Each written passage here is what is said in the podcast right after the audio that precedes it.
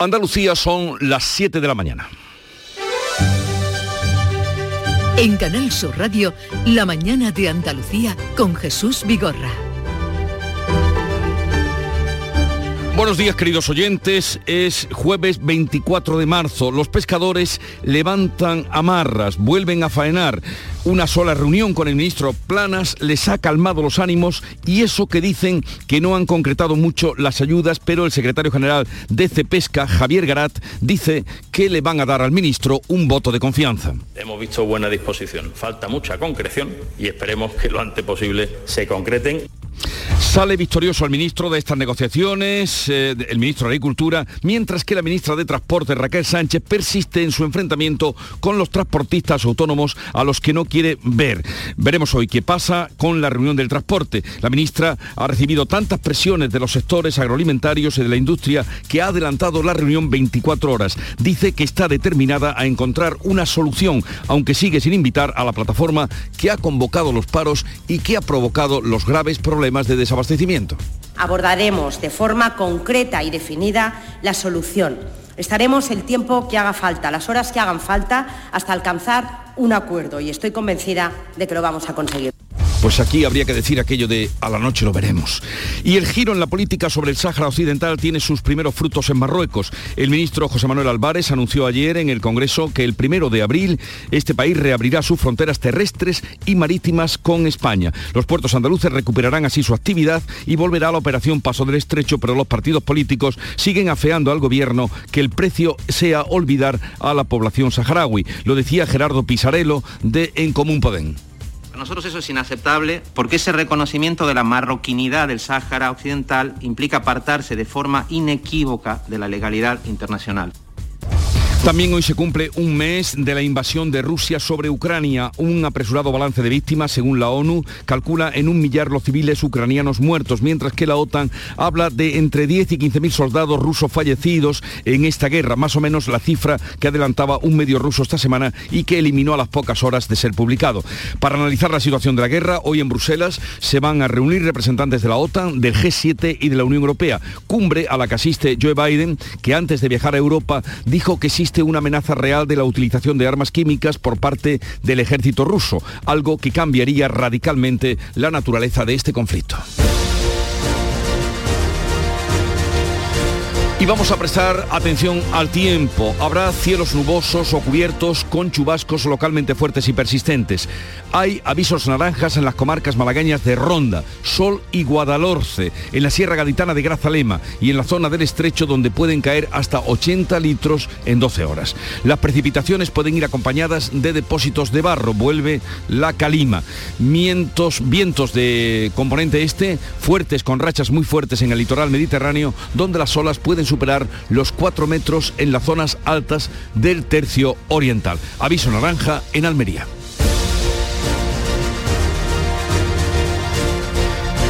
Y vamos a concretar este avance que damos del tiempo, estas advertencias eh, con eh, lo que nos cuentan desde cada uno de los centros de Canal Sur Radio. Empezamos en Cádiz, salud votaron.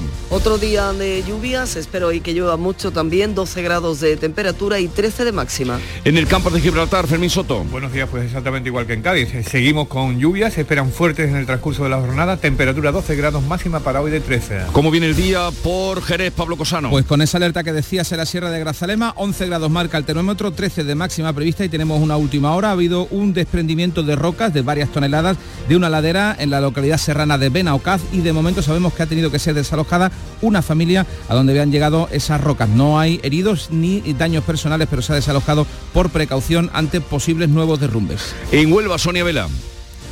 Tenemos nubes, previsiones de chubascos que pueden ser localmente fuertes a lo largo de todo el día. A esta hora 12 grados en la capital, máxima para hoy de 17. En Córdoba, ¿cómo será el día, José Antonio Luque? Pues esperamos también un día lluvioso. En este momento eh, tenemos 14 grados de temperatura y llegaremos a una máxima de 19. En Sevilla, Pilar González. Llueve hasta ahora débilmente sobre la capital. Ha estado lloviendo durante toda la noche. Vamos a alcanzar 16 grados de máxima y ahora tenemos 12. ¿Cómo amanece Málaga, Damián Bernal?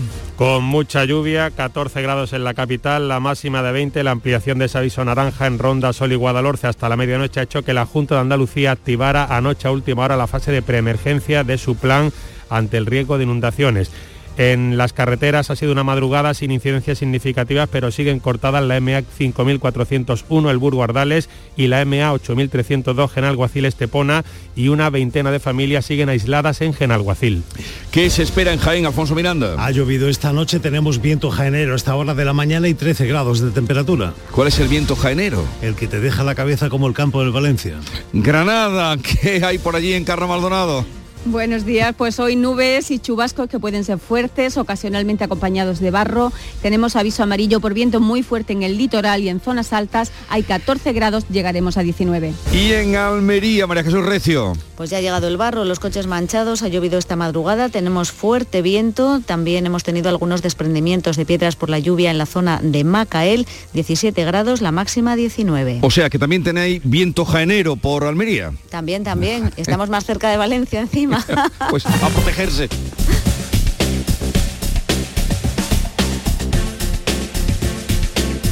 Y ahora vamos a ver mm, cómo está el tráfico en Andalucía. Nos han señalado ya nuestros compañeros algunas eh, indicaciones de carreteras que eh, están con problemas, pero vamos a ver desde la Dirección General de Tráfico qué nos dicen. Patricia eh, Arriaga, que no me acordaba el apellido, buenos días. Buenos días, a esta hora arranca la jornada de jueves y afortunadamente lo hace con tráfico fluido y cómodo en la red de carreteras andaluzas. Eso sí, mucha precaución, seguimos muy pendientes de las intensas precipitaciones. Continúan en Málaga, dos vías secundarias en la zona del Burgo y Genalguacil y otra en Cádiz, en la zona de Cañada de la Jara. También condicionadas por desprendimientos en Málaga, una vía secundaria en la zona de Estepona. Además, especial atención porque para hoy persisten las lluvias en la zona sur, así que eviten conducir por zonas muy próximas a ríos o a costas y a ramblas.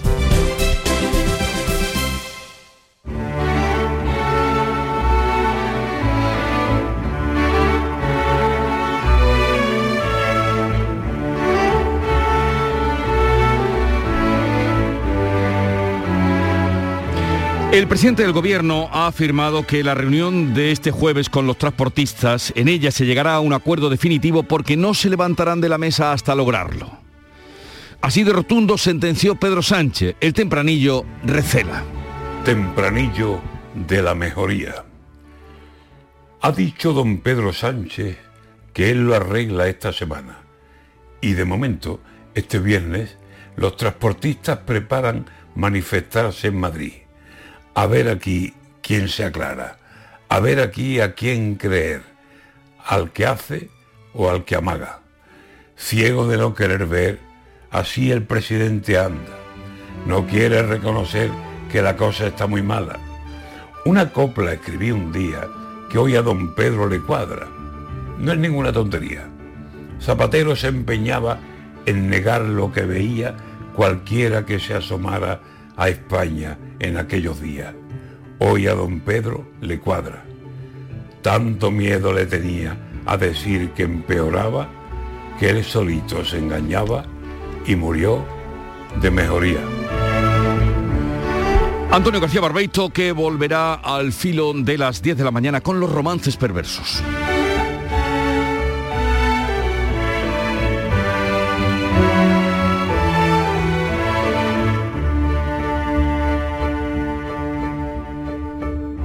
7, 8 minutos de la mañana. Sofía, ¿sabes que el curso que viene empieza el cole de mayores? ¿Estás contenta? Sí, papi, ya soy grande. Del 1 al 31 de marzo está abierto el plazo de escolarización para el curso 2022-2023 de segundo ciclo de educación infantil, primaria, ESO, bachillerato y educación especial. Seguimos avanzando en el compromiso por una educación de calidad. Por eso puedes confiar en la educación de Andalucía. Infórmate en el portal de la escolarización y en la APP y Escolariza, Junta de Andalucía. ¿Estás lesionado? Elige la fisioterapia avanzada de Clínicas Beyman. En Clínicas Beyman ponemos a tu servicio fisioterapeutas de primer nivel equipados con la última tecnología. Nuestra meta es tu recuperación. Somos la fisioterapia oficial de 18 federaciones deportivas de Andalucía. Si necesitas recuperar tu salud, tu rendimiento y tu bienestar, pide tu cita en clínicasbeyman.es. La mañana de Andalucía con Jesús Bigorra. Noticias. La flota pesquera saldrá a faenar este jueves tras llegar a un principio de acuerdo con el ministro de Agricultura y Pesca, Luis Planas, que se compromete a aprobar medidas para paliar el alza del precio del combustible. Carmen Rodríguez Garzón. El sector ha dado un voto de confianza al gobierno y ha decidido desconvocar los paros. Los barcos estaban amarrados a puerto desde el pasado viernes y aunque admiten que van a hacer un gran esfuerzo saliendo a faenar a pérdida, son conscientes de la necesidad de que el pescado llegue al consumidor. Planas ha anunciado una reducción de los plazos para tramitar las ayudas europeas, también un posible adelanto parcial de su cobro que se aprobará en el Consejo de Ministros del próximo martes. También medidas para limitar el impacto de la subida de los carburantes. Así lo explicaba el ministro. El Gobierno de España en la norma que aprobará el martes próximo incluirá efectivamente un apoyo para limitar el alcance de esos incrementos de precios que se han producido de forma muy notable en relación con el gasóleo sobre la cuenta de explotación. Los pescadores vuelven a faenar, dan ese voto de confianza a Luis Planas, aunque eso sí, advierten de que falta mucha concreción en ese paquete de medidas. Lo lamentaba el secretario general de Cepesca, Javier Garat. Vamos a tener nuestras respectivas juntas directivas, vamos a informar a nuestros asociados sobre lo que ha ocurrido aquí en el día de hoy y serán ellos los que marquen nuestra reacción para los próximos días. Hemos visto buena disposición, falta mucha concreción. Pues es lo que decía Javier Garat al término de la reunión. Se reunían, se encontraban las juntas directivas y decidían finalmente levantar ese paro y salir a faenar. Ya lo han hecho a esta hora de la madrugada. Veremos qué más nos puede contar a partir de las 8 que hablaremos con Javier Garat. El gobierno confía en poner fin también hoy a la huelga del transporte. Se adelanta este jueves el encuentro entre el sector y la ministra Raquel Sánchez, aunque una vez más la plataforma convocante de los paros no está en las negociaciones. Beatriz Galeano. Hasta que no haya acuerdo no se van a levantar de la mesa. Si de tajante se mostraba este miércoles el presidente del gobierno, Pedro Sánchez, también la ministra confía en que las negociaciones lleguen a buen puerto hoy deben concretar las anunciadas bonificaciones al empleo. Raquel Sánchez. Abordaremos de forma concreta y definida la solución. Estaremos el tiempo que haga falta, las horas que hagan falta, hasta alcanzar un acuerdo y estoy convencida de que lo vamos a conseguir. El presidente de la Junta, por su parte, ha vuelto a pedir a Pedro Sánchez que resuelva la crisis del transporte y que se siente a negociar con los que realizan los paros porque la situación, ha dicho, es insostenible. Juanma Moreno. Y que por favor de una vez por todas lo ponga en marcha para que cuanto antes, no el 29 de marzo, ya, hoy, hoy mismo, se ponga en marcha y evitemos el sufrimiento que están teniendo ahora mismo decenas de miles de familias, decenas de miles de trabajadores. El Ejecutivo andaluz alerta de una caída de más de un 2% del Producto Interior Bruto con las pérdidas que los empresarios ya cifran en mil millones de euros por el parón del transporte y avisa de una avalancha de ERTES en empresas que se están viendo obligadas a parar su actividad. Danone, tal y como había anunciado, ha parado ya dos de sus siete plantas en España por falta de materias primas y Pastas Gallo ha advertido de que en caso de que se mantenga el paro se verá obligada a realizar un cese temporal de su actividad en las factorías que tiene en el país, incluida la principal ubicada en la localidad cordobesa del Carpio. Y hoy cumbre europea en Bruselas. El presidente del gobierno pedirá poder limitar los precios de la luz, aunque no se haga en todos los países. Y es que hay diferencias sobre cómo afrontar la subida de los precios de la electricidad y del combustible. Javier Moreno. La cita llega tras una intensa gira de Sánchez, que ha tratado de buscar apoyos a su propuesta de separar el precio del gas del de la electricidad. España cuenta con el respaldo de países como Portugal, Italia, Grecia o Bélgica e incluso de Francia Francia, pero otros como Alemania y Países Bajos se muestran mucho más reacios. Asiste al encuentro para analizar la guerra de Ucrania y sus consecuencias el presidente de Estados Unidos, Joe Biden, y también intervendrá telemáticamente el presidente ucraniano Volodymyr Zelensky. Previamente se celebran cumbres de la OTAN y del G7 cuando se cumple un mes del inicio de la guerra. Un mes del inicio de la guerra y seguimos conociendo cifras de esta tragedia. En este mes hay ya más de 3 millones y medio de refugiados y siguen los ataques a la ciudad de Mariupol que resiste a duras penas. El presidente ucraniano Volodymyr Zelensky ha hecho un llamamiento para que en todos los países, cuando se cumple ese mes de guerra, todos los países del mundo, la gente salga a la calle para protestar contra la invasión rusa. Salid desde vuestras oficinas, casas, escuelas y universidades. Salí en nombre de la paz. Id con símbolos ucranianos para apoyarnos, para apoyar la libertad y la vida. Este miércoles han sido evacuadas más de 4.500 personas por siete de los corredores humanitarios habilitados en las últimas 24 horas. Casi 3.000 han salido de la sitiada Mariupol. Esta vez los rusos no los han atacado. Por cierto que Anatoly Chubais, uno de los hombres de confianza de Vladimir Putin, ha sido el primer alto cargo ruso que renuncia por la guerra contra Ucrania. Ya ha salido del país. El próximo 1 de abril se abrirá una nueva etapa en las relaciones de España con Marruecos. Está previsto que se levante el cierre de las fronteras y que regrese la operación Paso del Estrecho. El ministro de Exteriores anunciaba este miércoles en el Congreso que va a viajar a Rabat ese día mientras se afanaba por defender el cambio de postura del gobierno con respecto al Sáhara, que rechazan sus socios de gobierno, de investidura y toda la oposición. En una visita a Ceuta y Melilla, el presidente del gobierno ha subrayado que la estabilidad y seguridad de las dos ciudades autónomas que se van a ver reforzadas con la normalización de las relaciones con Marruecos. Sánchez da así por cerrada una crisis que dice no se podía sostener por más tiempo. Una relación mucho más fuerte, adaptada al siglo XXI, eh, donde efectivamente se garantiza el respeto mutuo y la integridad territorial de ambas naciones. A partir de ahí, creo que es fundamental el que a partir de ahora vayamos desplegando esa normalización en las relaciones económicas, en las relaciones comerciales, eh, lógicamente también en todo lo que tiene que ver con la movilidad. De buena noticia califica esa normalización de las relaciones con Marruecos. El presidente de la Autoridad Portuaria de la Bahía de Algeciras, José Ignacio Landaluce, ahora espera que se concreten las fechas para poder reanudar la actividad en el puerto. La próxima reunión eh, ministerial eh, de Asuntos Exteriores, pues esperemos que eh, traiga una visibilidad más concreta de fechas. En cualquier caso, desde el puerto de Algeciras y, y la autoridad portuaria venimos trabajando para estar preparados. Eran las palabras de Gerardo Landaluce, el presidente de la Autoridad Portuaria de la Bahía de Algeciras. El presidente de la Ciudad Autónoma de Melilla, Eduardo de Castro, ha estado en el Mirador de Andalucía, ha valorado este acuerdo si sirve, ha dicho, para rebajar la tensión. Pone el acento en su cumplimiento. Todo lo que sea, intentar una nueva etapa de relación con Marruecos y que mm, de alguna manera haya una desescalada de esta situación en principio es bueno. Todo esto se tiene que basar en un respeto mutuo, en el cumplimiento de los acuerdos, en la ausencia de, de decisión o acciones unilaterales, eh, hace falta que se cumpla. Y hablamos ahora de la evolución del coronavirus. La Consejería de Salud sigue los pasos del Ministerio y a partir de la semana que viene solo va a ofrecer las cifras del COVID los martes y los viernes. Datos que se espera bajen considerablemente ya que también a partir del lunes solo se harán pruebas diagnósticas a los casos con patologías graves.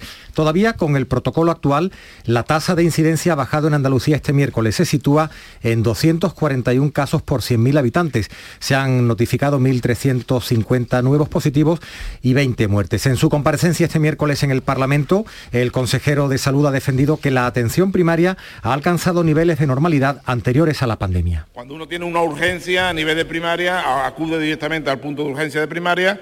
Si la urgencia no es demorable, acude a las consultas de acogida y es atendido por un profesional sanitario. Y cuando las consultas son, para consultar con su médico, ahora mismo la, la demora la tienen 2,7 días.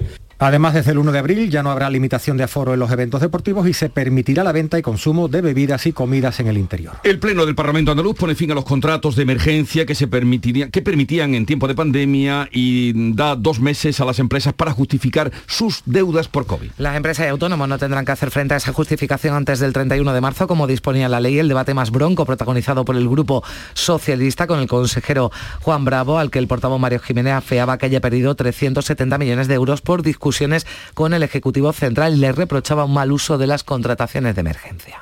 Usted viene aquí seis días después de que en esta tribuna le afeáramos que estaban contratando en fraude de ley a rectificar.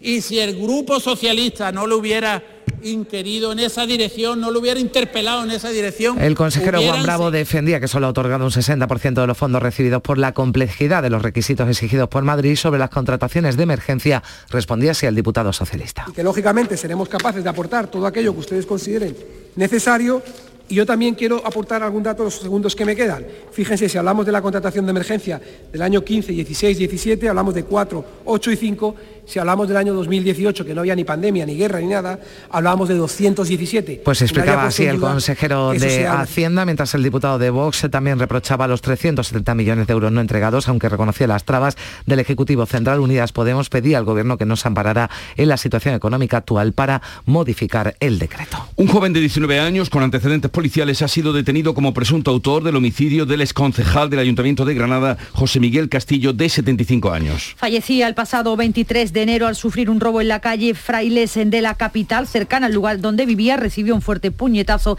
y cayó al suelo donde murió al instante, como reflejaron algunas cámaras de seguridad instaladas en la zona. Esta muerte violenta de José Miguel Castillo provocó una conmoción en la ciudad de Granada, donde su figura era muy querida y recordada por haber sido el autor de la recuperación y catalogación de todo el patrimonio del ayuntamiento. Son las 7.20 minutos de la mañana, enseguida vamos con la revista de prensa de Paco Rellero.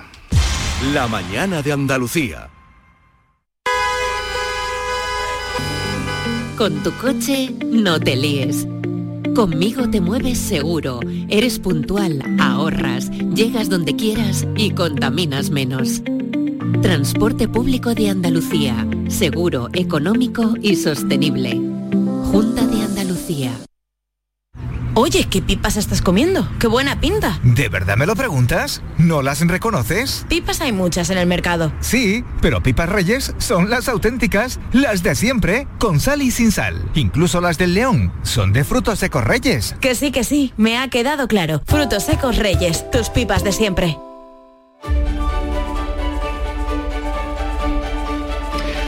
Con lo más destacado de la prensa nacional e internacional, ya está aquí Paco Rellero, buenos días. Buenos días Jesús, buenos días a todos. 721, cumbre de la OTAN en Bruselas, todos los aliados y también el presidente Biden para establecer esas medidas que se reclaman de defensa, de control. The New York Times recuerda en su apertura que Biden se reúne cuando la guerra ya ha entrado en su segundo mes y apunta el diario estadounidense que la OTAN planea duplicar fuerzas en su flanco oriental. El titular de Le Monde, el diario francés, es Zelensky convoca manifestaciones contra la invasión rusa, ballet diplomático en Bruselas. El presidente ucraniano, que va a participar virtualmente en la cumbre de la OTAN, llamó en su discurso nocturno a los ciudadanos de todo el mundo a movilizarse contra la invasión rusa a pocas horas de esos encuentros en Bruselas. En el diario El País, guerra Día 29, Ucrania resiste un mes después. Las tropas de Putin provocan destrucción, pero no logran avances en la ocupación del país. El Mundo, el diario El Mundo, entrega un especial en el que analiza cómo ha evolucionado la invasión en este en este mes, desde el 24 de febrero al 24 de marzo a hoy, y percibe las primeras fisuras en el núcleo duro del Kremlin, huye de Rusia un alto cargo en desacuerdo con la guerra, el ministro de Defensa y el jefe del Estado Mayor llevan semanas desaparecidos. En el país leemos que Dimitro Kuleva, ministro de Exteriores de Ucrania, dice que Rusia pagará por sus crímenes de guerra durante décadas. En ABC, lo que Putin concibió como una invasión relámpago de Ucrania se enquista con millones de refugiados, con cientos de civiles muertos y un cambio en el orden mundial. Rusia, que no contaba con el despertar de Occidente. En la fotografía de portada de ABC vemos a un padre que se queda en Irpin, al otro lado de la valla, para luchar por Ucrania, entregando a su hijo de apenas un año, a su esposa, que está al otro lado del tren, para que cojan un tren y dejen atrás la guerra. En el Independiente nos quedamos con la entrevista de Francisco Carrión a Fabrice Poitier, exdirector de Planificación Política de la OTAN, que alerta, la OTAN comete el gran error de no responder a la amenaza nuclear de Putin. Es un precedente muy peligroso. También la prensa se ocupa del Consejo Europeo que empieza hoy, pero hasta mañana no se van a conocer con certeza qué medidas van a tomar y cómo va a afectar a nuestro país. En su editorial, el país que afirma que hay que abaratar la luz, la cumbre europea no puede fracasar en su deber de asegurar el suministro y los precios asequibles de la energía. En el diario.es el gobierno que se abre a compensar ya a las eléctricas más adelante a cambio de bajar ahora mismo el recibo. El país, Sánchez, que ofrecerá más ayudas al transporte al recrudecerse el paro, los empresarios que alertan de una gran crisis económica y social, vemos en la viñeta del roto también para el país a un comerciante que le explica a una señora que talega del pan en mano va a comprar cosas, va a comprar alimentos, tengo que subirle el precio porque los precios han subido y ella pregunta, ¿y yo a quién se los subo? ¿A quién se lo sube? ¿A quién se lo sube Jesús la gente que ahora mismo está pagando más y más por esos alimentos. En ABC, los paros del transporte que cuestan 130 millones al día a la distribución, el gobierno que adelanta hoy a su reunión con el gremio, pero sigue sin recibir a los promotores de la protesta, la flota pesquera que vuelve a faenar, como estamos contando esta mañana, a la espera de las medidas prometidas por el ministro Planas. El mundo lleva a su portada que la alimentación cierra por el transporte. Es peor que en pandemia, editorial del mundo, el gobierno que sigue sin reaccionar ante el drama de la huelga. Grandes multinacionales detienen su producción y el gobierno adelanta, como decimos a hoy, la reunión con el sector. La vanguardia en primera, la La patronal endurece sus críticas al gobierno tras la queja de los sectores afectados y el editorial de ese diario, de la vanguardia, crecen las críticas por la estrategia dilatoria del gobierno ante el shock energético. En Infolibre, el gobierno emplaza a las petroleras a que se planteen o para que se planteen este jueves fórmulas que frenen el precio del gasóleo y ante el desabastecimiento hay columnas irónicas, críticas, eh, cáusticas incluso. Luis Herrero escribe en ABC una titulada Es la leche y en ella leemos que el gobierno no deja de hacer llamamientos a la tranquilidad, pero la tranquilidad no ha dejado de crecer ni un solo día. Y en el Independiente, Luis Miguel Fuentes firma su columna Una pandemia, un volcán, una guerra y un Sánchez. Y eh, apúntanos algo de lo que ocupa muchas explicaciones o demanda de explicaciones por las relaciones del gobierno, el cambio de estrategia con respecto al Sáhara un par de notas. Se habla mucho de la comparecencia del ministro de Exteriores en el Congreso. En su editorial ABC se pregunta por qué Álvarez revela que lleva meses trabajando con Marruecos, para desbloquear las relaciones y después se entera por la prensa de la carta de Sánchez. No tiene sentido, él se delata, es lo que considera en el editorial de ABC. Y en el Independiente leemos que el Congreso retrata la unanimidad contra el cambio de postura del gobierno en el Sáhara. Bueno, pues ya está aquí Nuria Gaciño. Buenos días. Muy buenos días.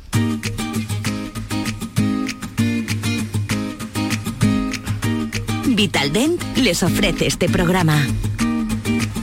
Y con Nuria la información deportiva, tenemos movimientos de mercados en Andalucía aprovechando el parón liguero en primera. No ha perdido el tiempo el Granada que ha anunciado la renovación por una temporada más de Jorge Molina, que de este modo va a cumplir 41 años vistiendo la camiseta granadinista. El Almería ha hecho oficial la continuidad de Diego Sousa hasta junio del 2024 y en el Cádiz podría ser factible la renovación de Alex Fernández. El club y el jugador han retomado las negociaciones después del distanciamiento de los últimos meses, donde se especuló con la posible marcha del jugador al Betis. El Córdoba en ese partido de horario tan raro que anunciabas ayer, entre semana, ha registrado la mejor entrada de la temporada a las 12 del mediodía. Por 4-0 se imponía el Córdoba al Tamaraceite partido aplazado en su día por COVID y disputado ayer a las 12 del mediodía en el Arcángel.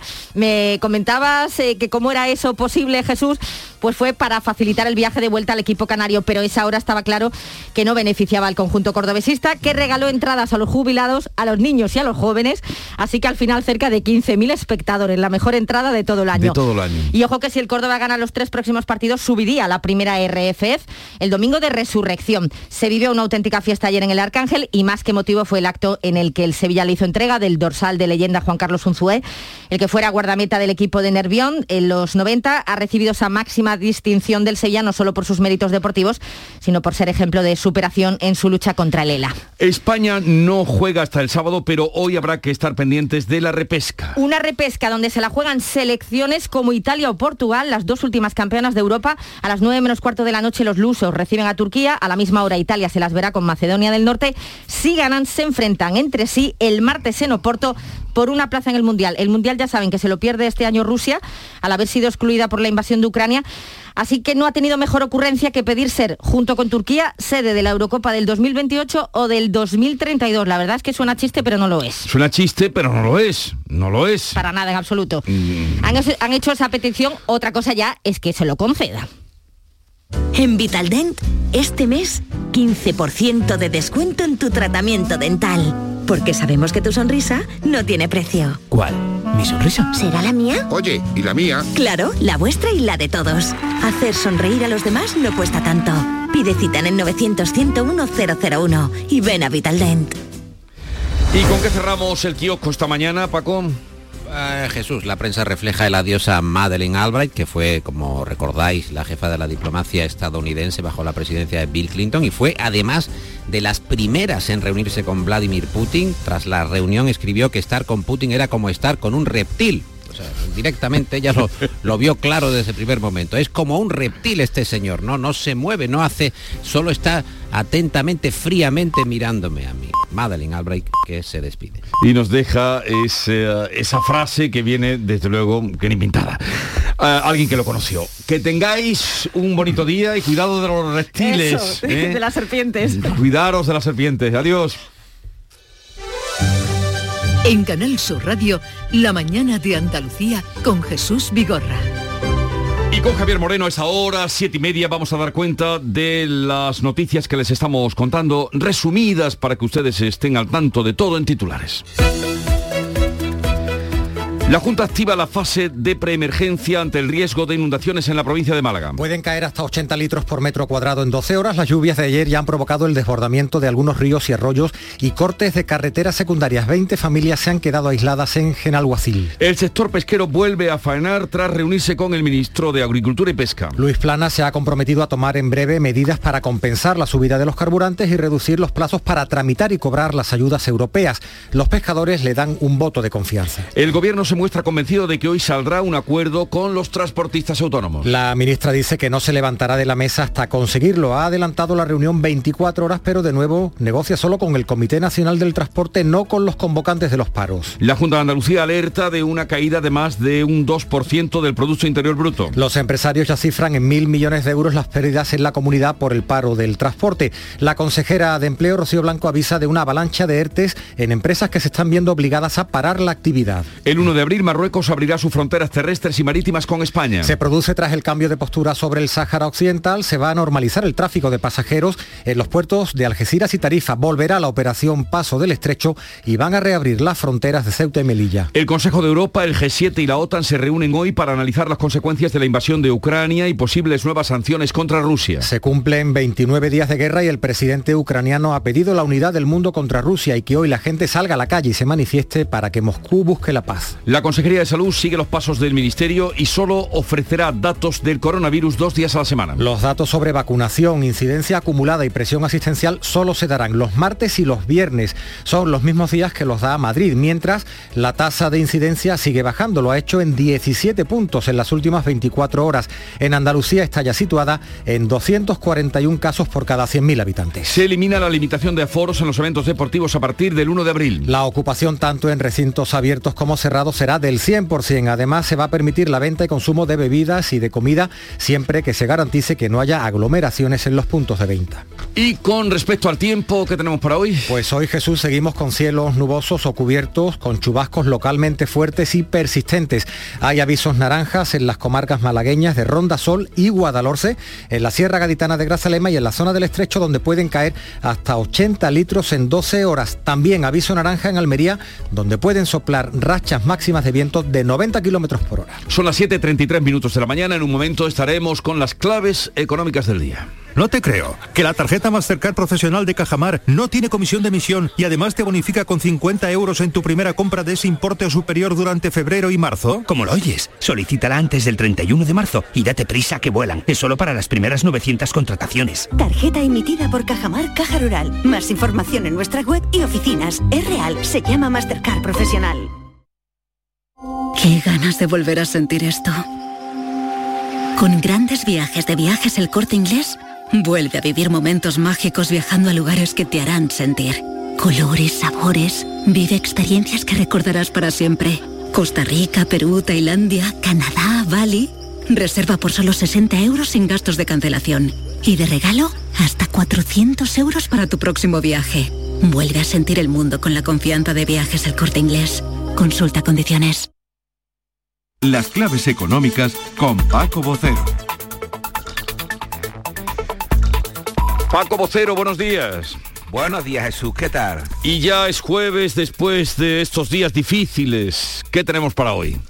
Pues mira, bueno, ya que ayer dedicamos las claves a complementar la información más inmediata mientras sigue la huelga, indudablemente la atención de la agenda económica va a estar en la cumbre de los jefes de Estado y Gobierno de los 27, que se celebra hoy y mañana en Bruselas. Una atención extrema desde el punto de vista de las medidas de urgencia que finalmente propongan en torno a los mercados de la energía. Algunas medidas ya estuvieron adelantadas ayer por el vicepresidente económico Dombrovskis, como por ejemplo la limitación de los precios en el mercado mayorista de electricidad con compensaciones a los operadores eléctricos o interviniendo directamente para fijar un techo con precios de referencia. También lo hizo en relación al gas, con la intervención en el mercado en la Unión Europea, fijando un precio máximo para su comercialización. Una medida en la que el precio debería ser más alto para que los costos de los proveedores de gas, pero más bajo que el del mercado.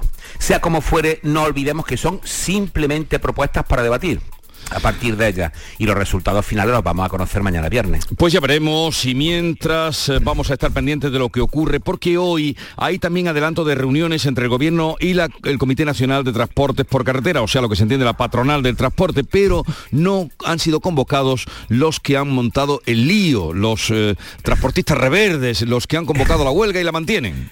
Exactamente así, y veremos qué efectividad tienen estas reuniones, porque como ya hemos ido comprobando en estos días, eh, dado que no va a estar la plataforma convocante, no se sabe lo que va a pasar. Pero bueno, vamos con otros puntos de agenda que aunque hoy estén por debajo de esta actualidad, hay que tener en cuenta. Mira, por ejemplo, Hoy se publican los indicadores adelantados de actividades, servicios, manufactura, industria y compuestos de la eurozona y también en Estados Unidos. Los PMI de marzo van a ser importantes porque ya se va a ver el impacto de la guerra y las perspectivas de evolución de la economía para los próximos meses dentro de la eurozona. En los de febrero, que todavía no habían registrado el conflicto, hubo avances significativos, debido sobre todo al control palatino del Omicron, que dicho así, después de todo lo que está ocurriendo, nos suena ya realmente lejano. También vamos a tener cifras de evolución de actividad en los servicios eh, de negocio y también en industria de la economía española, ofrecidas por el INE, pero van a corresponder a enero. Y finalmente tenemos otra vez el petróleo al alza. La semana pasada mm, recortó bastante, pero está de nuevo el petróleo en subida, ¿no, Paco? Sí, ayer el petróleo alcanzó de nuevo los 114 dólares el barril de Brent y la cesta además de materias primas también lo hizo en un 3,3%.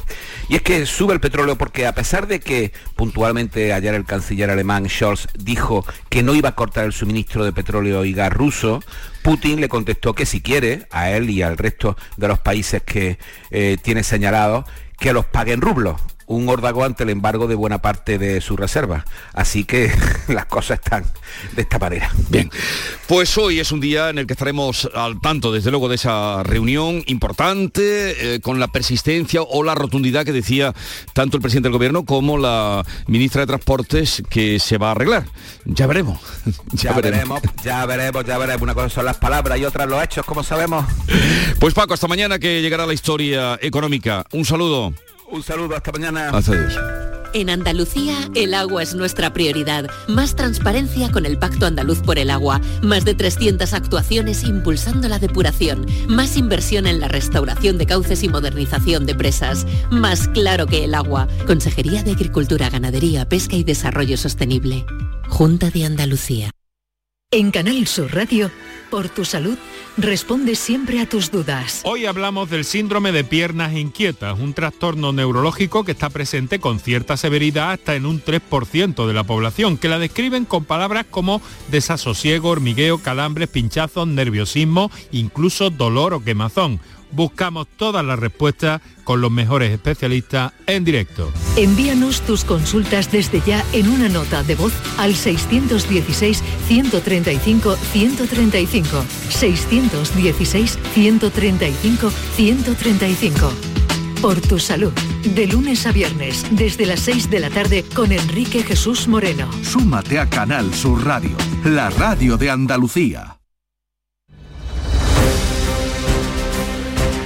Vamos a contarles otras noticias de Andalucía. Nuevo episodio de venganza entre las dos familias del fallecido el sábado en el incendio de su domicilio en Jaén. Ayer fue apuñalada en pleno centro de Jaén la pareja precisamente del fallecido, Alfonso Miranda. Se encuentra ingresada en el hospital médico quirúrgico después de recibir heridas de arma blanca en el abdomen, si bien su vida no corre peligro. El suceso se producía tras mantener una discusión con otras tres personas que han sido identificadas y que ya busca la policía después de recuperar las armas. Recordemos que después del incendio del sábado, la mujer herida fue detenida y luego puesta en libertad condicional a la espera de las investigaciones que al respecto está realizando el juez. El domingo, después del entierro, se produjo un tiroteo y el pariente del fallecido también murió. Por ese incidente fue detenido el presunto autor que está ya en prisión a la espera de juicio. Las empresas del sector de la piedra natural para su actividad eh, paran hoy su actividad hoy jueves para exigir al gobierno y a la Junta de Andalucía ayudas para paliar la crisis que están padeciendo por la subida de los precios de la electricidad y del combustible. María Jesús Recio. Son 250 empresas que se van a plantar con sus trabajadores, maquinaria pesada de canteras y una flota de transporte a partir de las 11 en una cantera en Macael. Definen su situación con esta crudeza, coyuntura al límite de aniquilación, porque no solo está en juego el tejido productivo, sino la destrucción de 5.000 puestos de trabajo directos y 12.500 indirectos. Exigen medidas urgentes para paliar la subida de la electricidad y los carburantes. El 44% de las empresas de la piedra natural están en Almería. En 2020 sus exportaciones alcanzaron los 18 millones de euros, el 88% del total de Andalucía. Temen que si continúa la huelga del transporte, el sector se ve abocado a un inminente colapso. La conexión por tren entre Granada y Almería necesita de una inversión superior a los 600 millones según un avance del estudio del corredor. Encarna Maldonado. Pues Granada se incorpora así al corredor ferroviario del Mediterráneo. Esta conexión es una de las grandes reivindicaciones de la sociedad granadina. El avance del estudio recoge que se adecuará la línea actual entre Granada y Almería para adaptarla al ancho internacional y permitir el paso de mercancías a tiempo que se acortan los tiempos de viaje para los pasajeros. También contempla apartaderos para facilitar el cruce de trenes, la ampliación de gálibos, la supresión de pasos a nivel y la adecuación de las estaciones.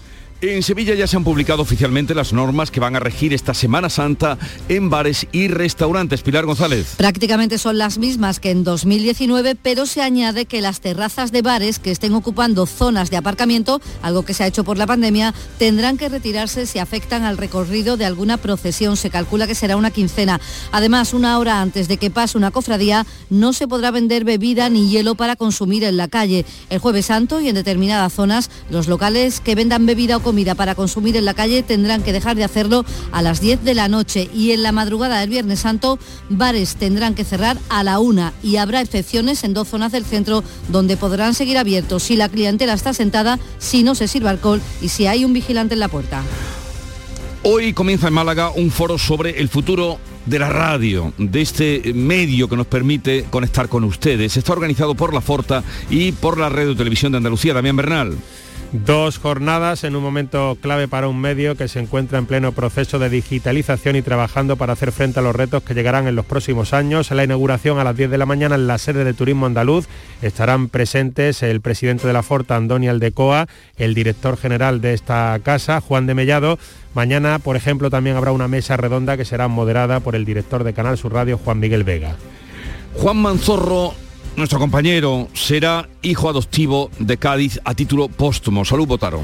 Pues sí, en Vejer siempre estará el niño que fue, pero Cádiz siempre será la ciudad que tanto amor, que tanto amó y precisamente la capital le devuelve ahora parte de ese cariño, reconociéndolo formalmente como uno de sus hijos más queridos. El pleno de mañana viernes lo nombrará hijo adoptivo de Cádiz, una distinción a título póstumo para el comunicador de esta casa, el que más y mejor ha contado Cádiz en los últimos 30 años.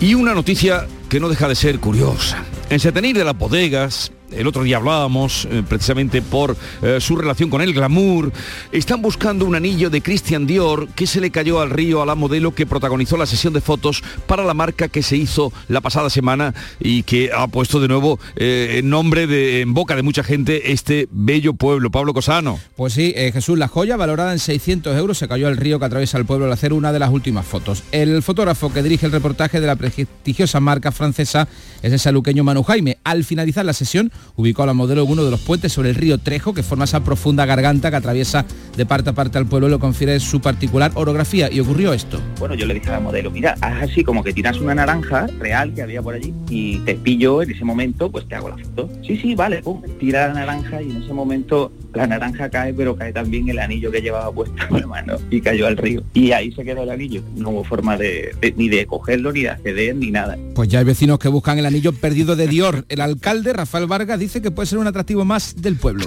todos los pueblecitos como el nuestro que han tenido además un pasado un pasado musulmán y eso tienen todas leyendas de tesoros escondidos en las piedras en las rocas en los ríos en los, en los castillos o bueno pues este anillo pues será una leyenda más no una leyenda más de, de tanta y se, cuando pasen los años pues dirán el famoso anillo de la modelo La parte negativa, Jesús, el anillo es muy feo, ¿eh? Es una cosa de, de plástico horrorosa, lo que pasa que vale 600 euros. Y es el anillo perdido de Dior.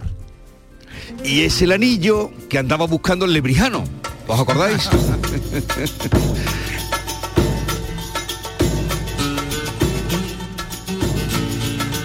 El anillo de Christian Dior que dice Pablo Cosano y además es feo. Pues, pues como, como algunos bolsos que aparecieron que decían, pero si es, es el bolso de la compra, es el bolso de ir a comprar. No, que va, vale 3.000 pavos.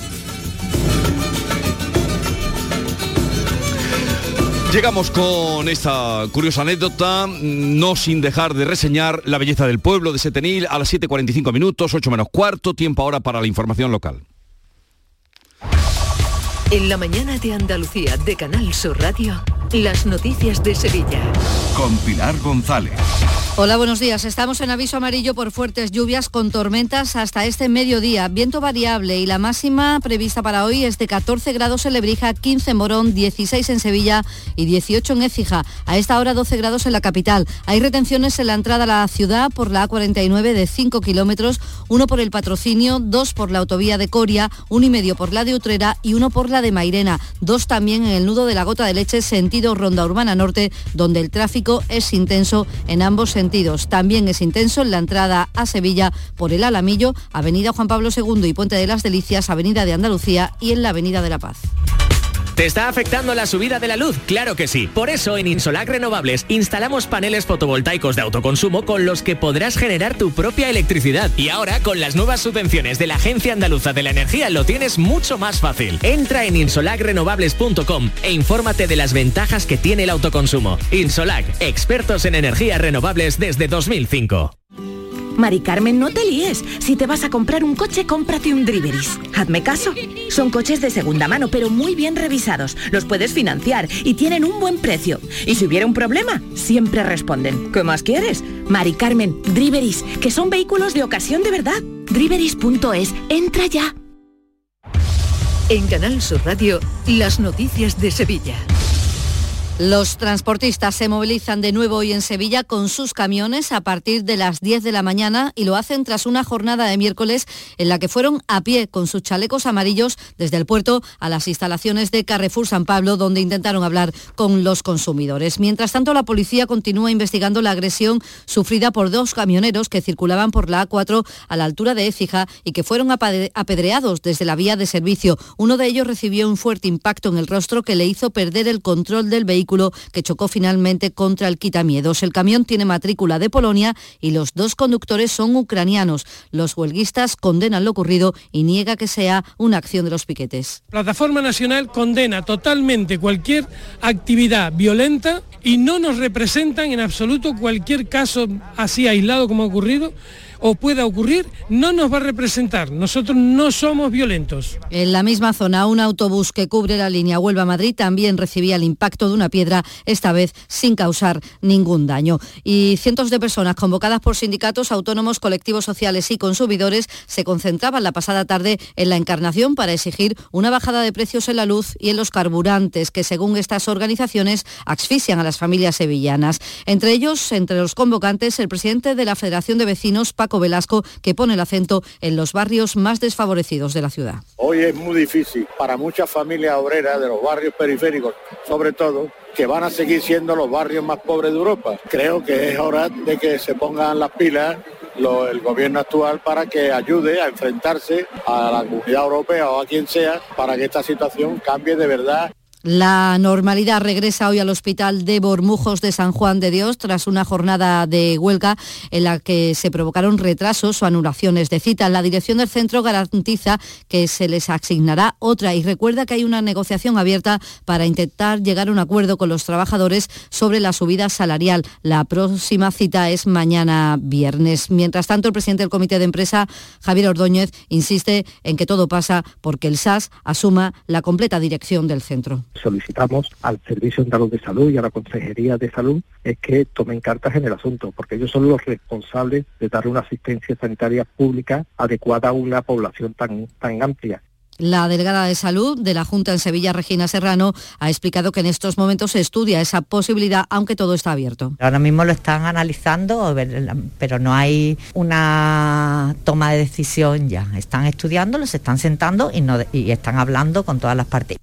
Y hablando de salud, 11 personas han muerto por COVID en las últimas horas, son 23 en esta semana. Los contagios siguen bajando, 174, y la tasa también en descenso, 137 casos por 100.000 habitantes.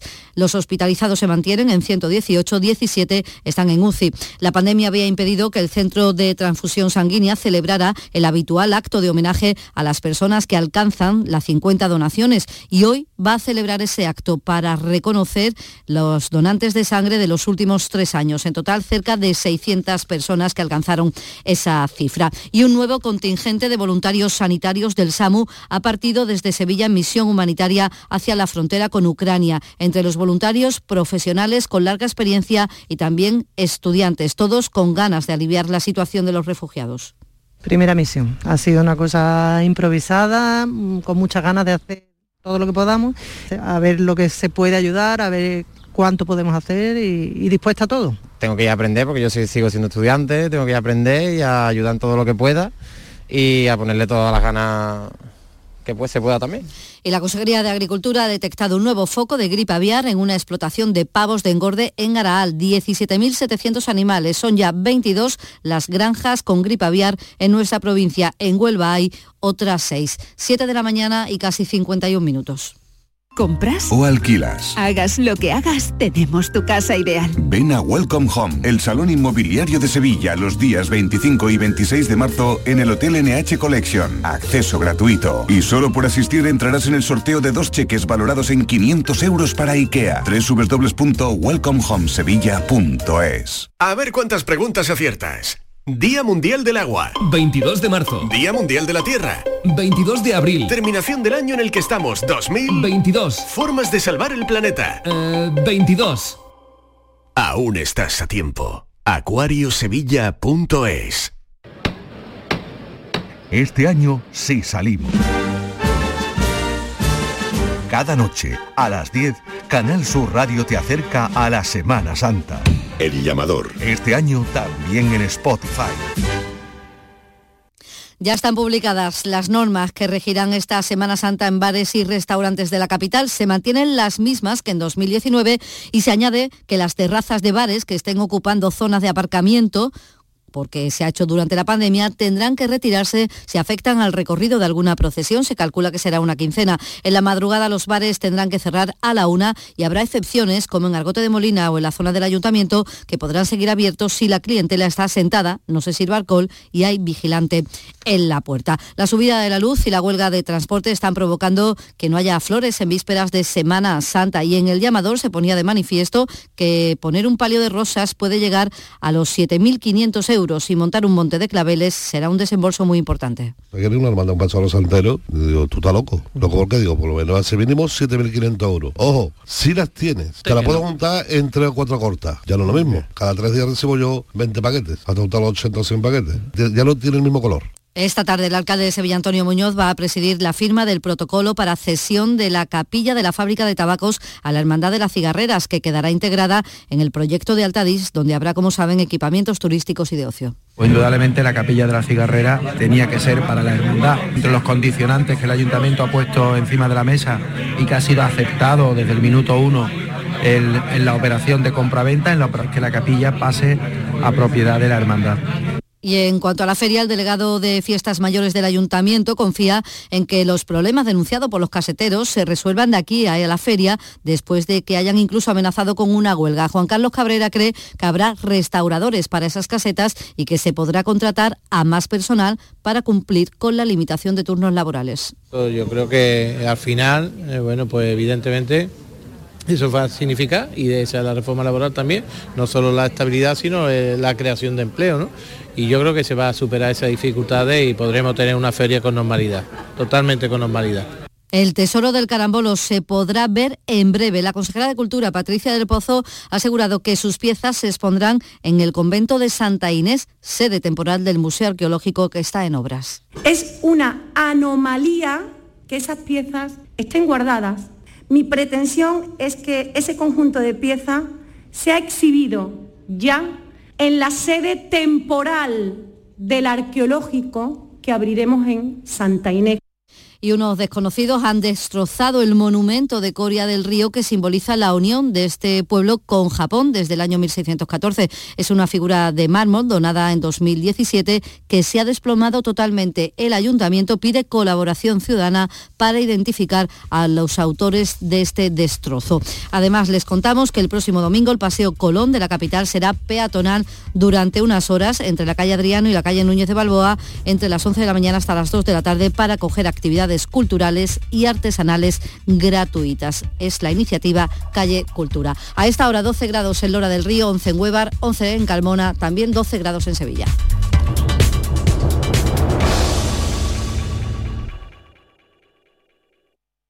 Escuchas La mañana de Andalucía con Jesús Vigorra, Canal Sur Radio. Aquadeus, el agua mineral natural de Sierra Nevada, patrocinador de la Federación Andaluza de Triatlón les ofrece la información deportiva.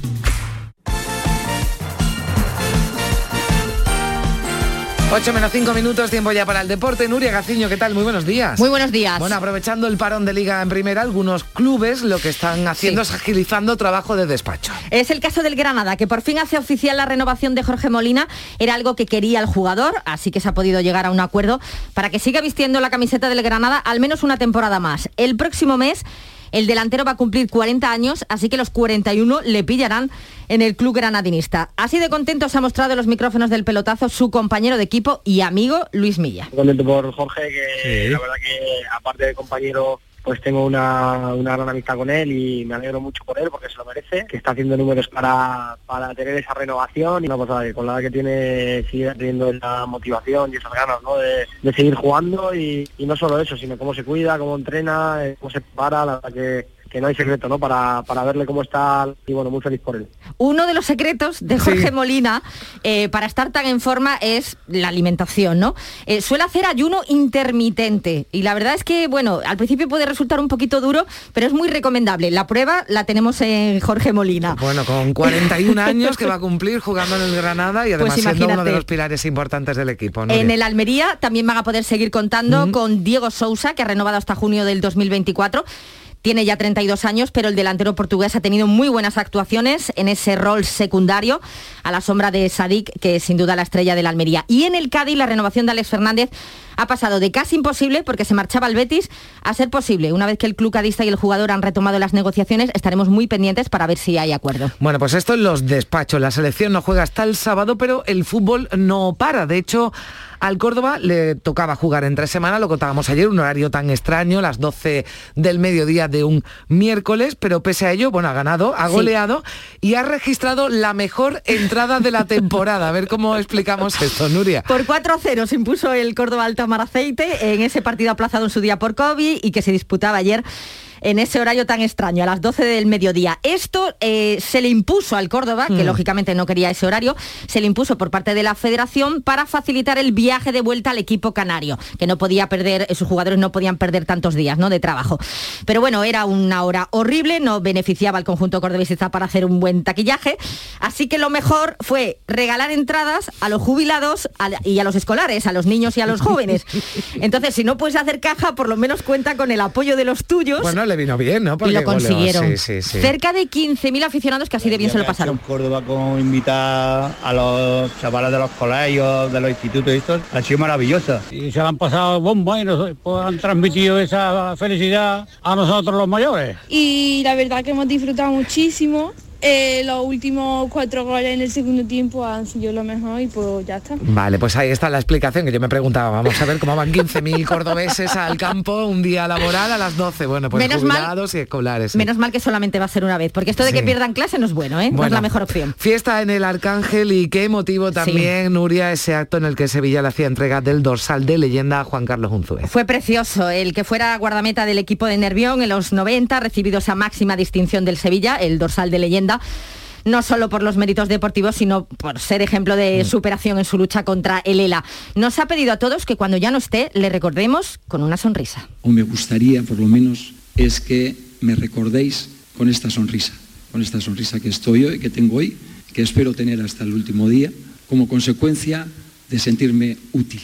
Creo que es algo que eh, necesitamos absolutamente todas las personas, sentirnos útiles.